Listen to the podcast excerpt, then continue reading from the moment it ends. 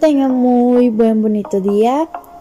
El tema de hoy será el papel de la Sociedad de las Naciones y el informe de la ETO. Estén atentos. Que lo disfruten. El conflicto de Manchuria. El Consejo de la Sociedad de las Naciones tuvo una cierta rapidez en la información de la noticia del incidente de Mukden, que esto comenzaría el inicio del gran conflicto en Manchuria. Durante la noche del 18 al 19 de septiembre de 1931 las tropas enviadas por Japón a la zona del ferrocarril submanchuriano que estaban muy administradas cuya finalidad era invadir ciudades chinas vecinas de Mukden así como las vías férreas que estaban vinculadas con China, teniendo la necesidad de adaptarse a las precauciones militares. Japón justificó esta invasión alegando la voladura por soldados chinos de un puente cerca de Mokden. El representante de China en el Consejo de la Sociedad de las Naciones, que estuvo cumpliendo las órdenes del gobierno nacional chino, envió una nota al secretario general de la sociedad, Irion Mond, que tomará en cuenta y se tomará justicia, que según la conformidad con el artículo 11 del Pacto de la Sociedad de las Naciones, se convocará al Consejo con motivo de adoptar medidas inmediatas y necesarias para evitar se agrave una situación que pone en peligro la paz de las naciones, restablecer el status quo anterior y fijar la extensión y la índole de las reparaciones que pueda considerarse se debían a la República China, China tomaría en cuenta los consejos que el Consejo le otorgará y adaptarse a la decisión que tomará la Sociedad de las Naciones. Al atender esta apelación el Consejo tuvieron una reunión en Ginebra el 22 de septiembre bajo la presidencia del representante de España Leroux quien era el primer ministro de la Segunda República Española quien fue autorizado por todos los miembros del organismo para así hacer llegar un telegrama a los gobiernos de China y Japón que muy bien especificaba tengo la honra de poner en su conocimiento que en la sesión de hoy dedicada al llamamiento del gobierno chino en virtud del artículo 2 del pacto acerca de la situación en Manchuria, el Consejo de la Sociedad de las Naciones me ha autorizado por unanimidad, 1. a dirigir un llamamiento urgente a los gobiernos de China y DC Japón para que se abstengan de todo acto susceptible de agravar la situación o de prejuzgar el acuerdo pacífico del problema. 2. A buscar, en contacto con los representantes chinos y japoneses, los medios para permitir a ambos países a proceder inmediatamente a la retirada de sus respectivas tropas sin comprometer la seguridad de sus nacionales y la protección de los bienes que les pertenezcan. El Consejo, por otro lado, ha decidido transmitir a título de información las actas de todas las sesiones del Consejo y los documentos referentes a este asunto al gobierno de los Estados Unidos de América.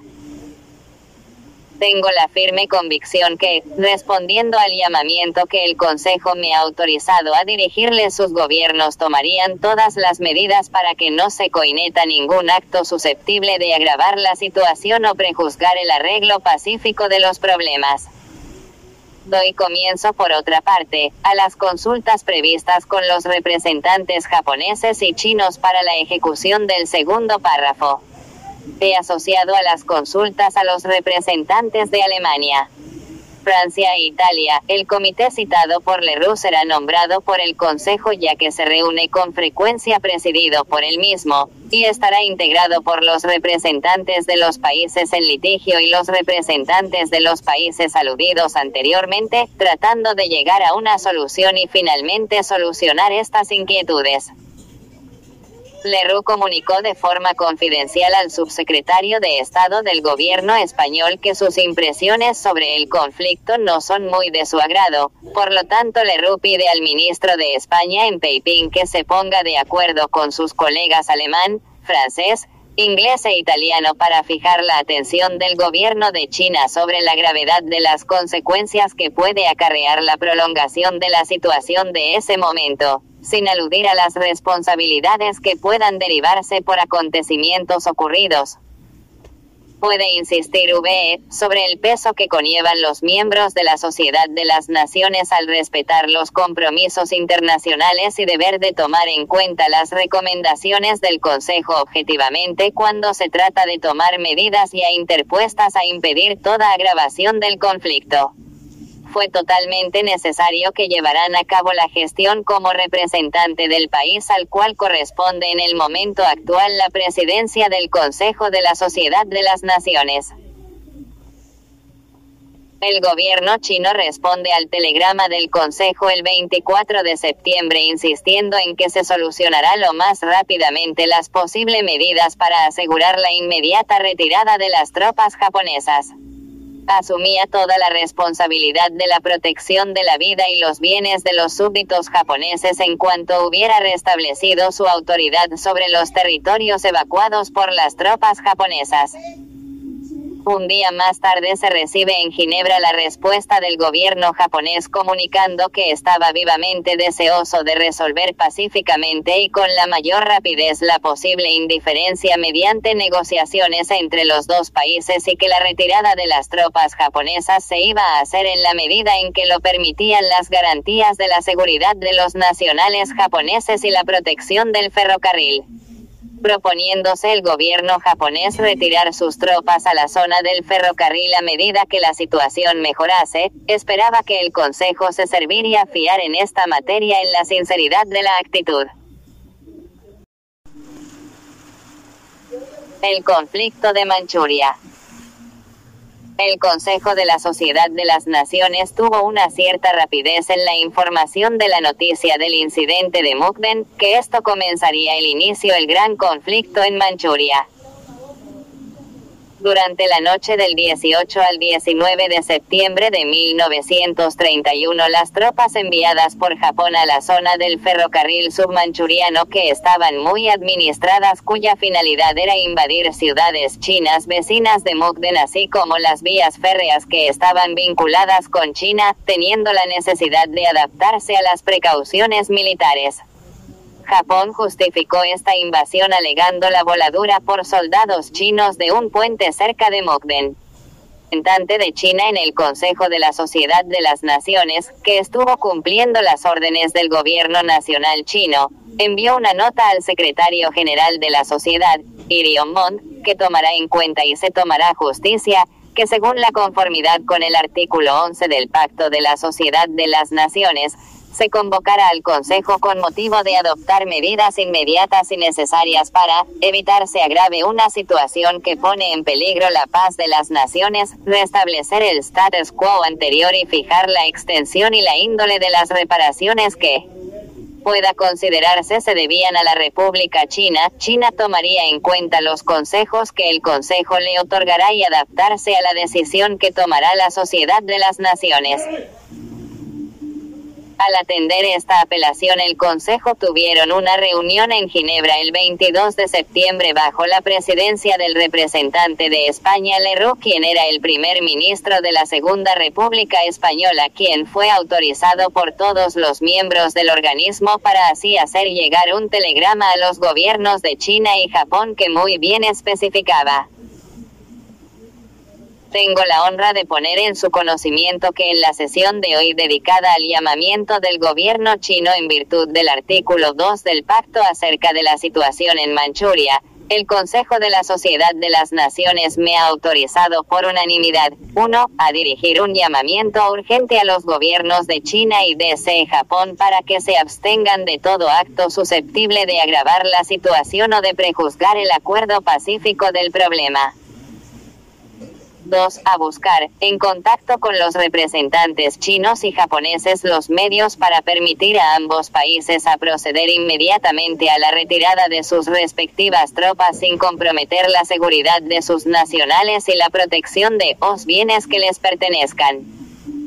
El Consejo, por otro lado, ha decidido transmitir a título de información las actas de todas las sesiones del Consejo y los documentos referentes a este asunto al gobierno de los Estados Unidos de América.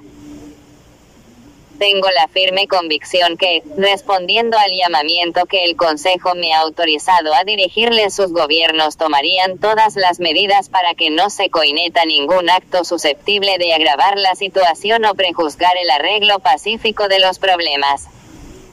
Doy comienzo, por otra parte, a las consultas previstas con los representantes japoneses y chinos para la ejecución del segundo párrafo. He asociado a las consultas a los representantes de Alemania. Francia e Italia, el comité citado por Leroux será nombrado por el Consejo ya que se reúne con frecuencia presidido por el mismo, y estará integrado por los representantes de los países en litigio y los representantes de los países aludidos anteriormente, tratando de llegar a una solución y finalmente solucionar estas inquietudes. Leroux comunicó de forma confidencial al subsecretario de Estado del gobierno español que sus impresiones sobre el conflicto no son muy de su agrado, por lo tanto Leroux pide al ministro de España en Peipín que se ponga de acuerdo con sus colegas alemán, francés, inglés e italiano para fijar la atención del gobierno de China sobre la gravedad de las consecuencias que puede acarrear la prolongación de la situación de ese momento sin aludir a las responsabilidades que puedan derivarse por acontecimientos ocurridos. Puede insistir VE sobre el peso que conllevan los miembros de la Sociedad de las Naciones al respetar los compromisos internacionales y deber de tomar en cuenta las recomendaciones del Consejo objetivamente cuando se trata de tomar medidas ya interpuestas a impedir toda agravación del conflicto fue totalmente necesario que llevaran a cabo la gestión como representante del país al cual corresponde en el momento actual la presidencia del Consejo de la Sociedad de las Naciones. El gobierno chino responde al telegrama del Consejo el 24 de septiembre insistiendo en que se solucionará lo más rápidamente las posibles medidas para asegurar la inmediata retirada de las tropas japonesas asumía toda la responsabilidad de la protección de la vida y los bienes de los súbditos japoneses en cuanto hubiera restablecido su autoridad sobre los territorios evacuados por las tropas japonesas. Un día más tarde se recibe en Ginebra la respuesta del gobierno japonés comunicando que estaba vivamente deseoso de resolver pacíficamente y con la mayor rapidez la posible indiferencia mediante negociaciones entre los dos países y que la retirada de las tropas japonesas se iba a hacer en la medida en que lo permitían las garantías de la seguridad de los nacionales japoneses y la protección del ferrocarril proponiéndose el gobierno japonés retirar sus tropas a la zona del ferrocarril a medida que la situación mejorase, esperaba que el Consejo se serviría a fiar en esta materia en la sinceridad de la actitud.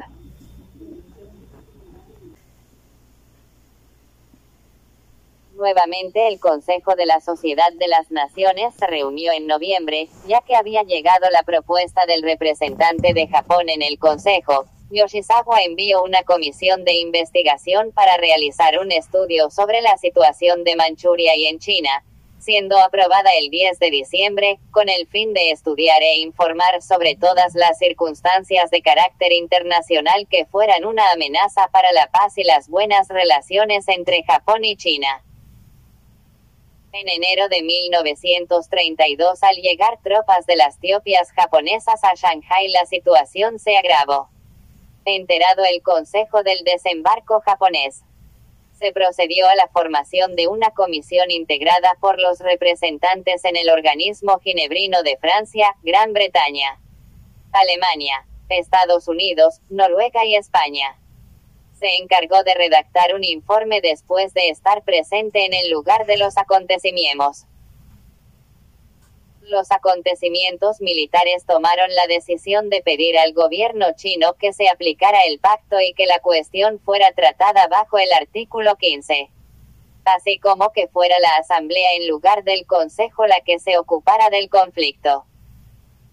Era claro que el Consejo estaba orientándose hacia un desprestigio creciente, dadas las discusiones expuestas por ambas partes implicada en el conflicto y la falta de solución como tal. El 29 de enero de 1932 el gobierno chino pidió la aplicación del artículo 15 del pacto, este haría un cambio en el rumbo del conflicto ya que la sociedad debía hacer un pronunciamiento formal de acuerdo al caso, elaborar un informe y abrir las puertas a sanciones económicas. Sin embargo, esta petición un mayor desempeño de la Sociedad de las Naciones. Desde enero de 1932, el Consejo y la Asamblea examinan el conflicto chino-japonés. El 16 de febrero el Consejo le llamó la atención a Japón a partir del artículo 10 del pacto, también se convocó a una reunión para marzo. Mientras tanto, el Consejo hizo nuestro esfuerzo por acabar con las hostilidades proponiendo que adoptasen acuerdos sobre el terreno para poner finalidad a las hostilidades, el día 29 de febrero a una reunión de la conferencia de la Mesa Redonda en Shanghái los chinos aspiraban a la industrialización de su propio país y levantaron barreras arancelarias contra los productos japoneses. Esta situación adversa para el Japón fortaleció su acción militar, y así mientras actuaba la Comisión Lytton, controlaron las tres provincias y sus nuevos gobernadores convocaron una reunión en Mukden y declararon que Manchuria era un estado independiente completamente separado de China, al que dio el nombre de Manchukuo. La Asamblea se reunió en Ginebra, aprobando una resolución el 11 de marzo, donde fijaba la manera en cómo se organizó la actitud de la sociedad de las naciones por el motivo del conflicto y los constantes reclamos en atención al reglamento conforme al pacto los miembros no reconocieron la situación alguna. Se acordó también crear un, comité especial conformado por 19 personas excepto las partes que fueron involucradas en el conflicto. Frente a las delegaciones enviadas el gobierno japonés mantuvo una actitud hostil. Las delegaciones europeas al llegar a Mukden para conocer directamente la continuidad del conflicto y las comunicaciones se ven reflejadas en sus acciones, por lo que es puesta en conocimiento por vía de telegramas enviado por el director interno de Asuntos Políticos, donde señala textualmente actitud provocativa de la Guardia japonesa en el barrio de las delegaciones.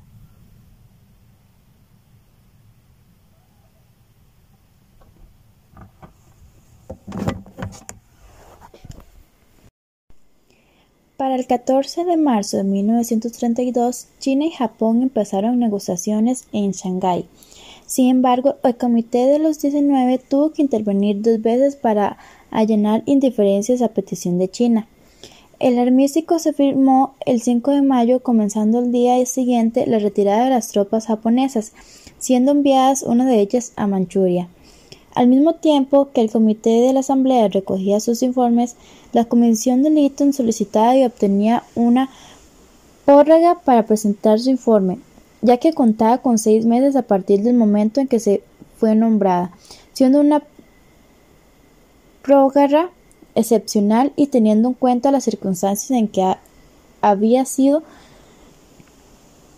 ya que contaba con seis meses a partir del momento en que fue nombrada, siendo una prórroga excepcional y teniendo en cuenta las circunstancias en que había iniciado sus trabajos en febrero.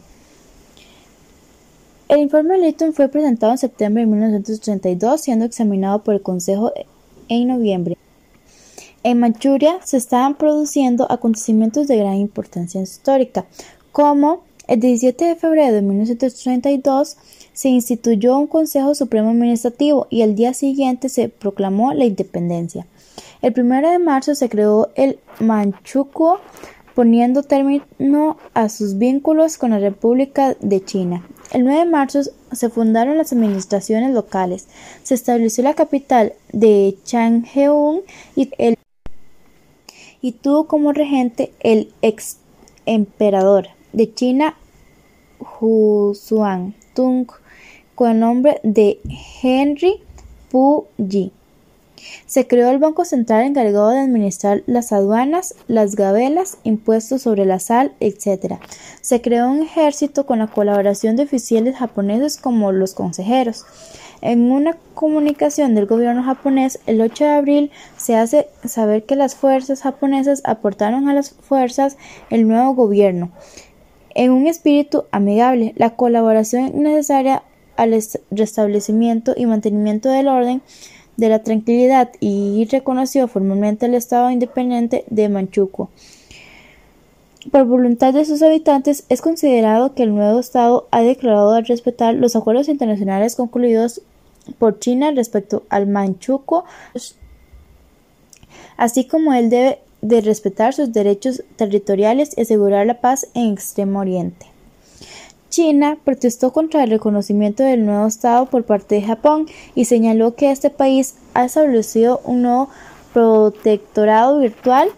sobre Manchukuo en vista como futura anexión igual que en Corea. El gobierno de Manchukuo establece una ley de garantía de derechos civiles y una ley orgánica prolongada por la ordenanza número 1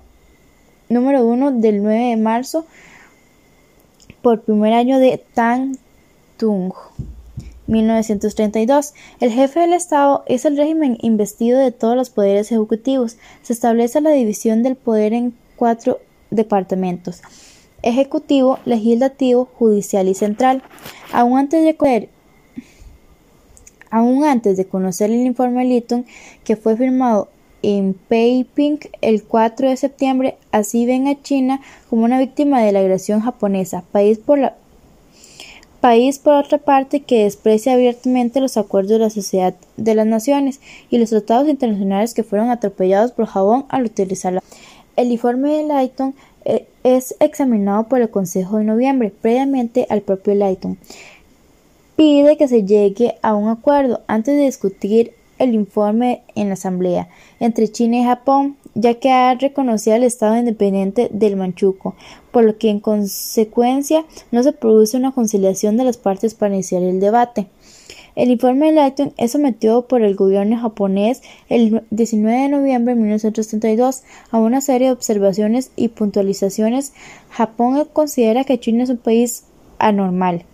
confuso, reina la anarquía se encuentra en un estado de desintegración nacional. No se puede predecir cuándo tendrá un gobierno central fuerte y permanente. En este estado de cosas, China no puede garantizar la vida y los bienes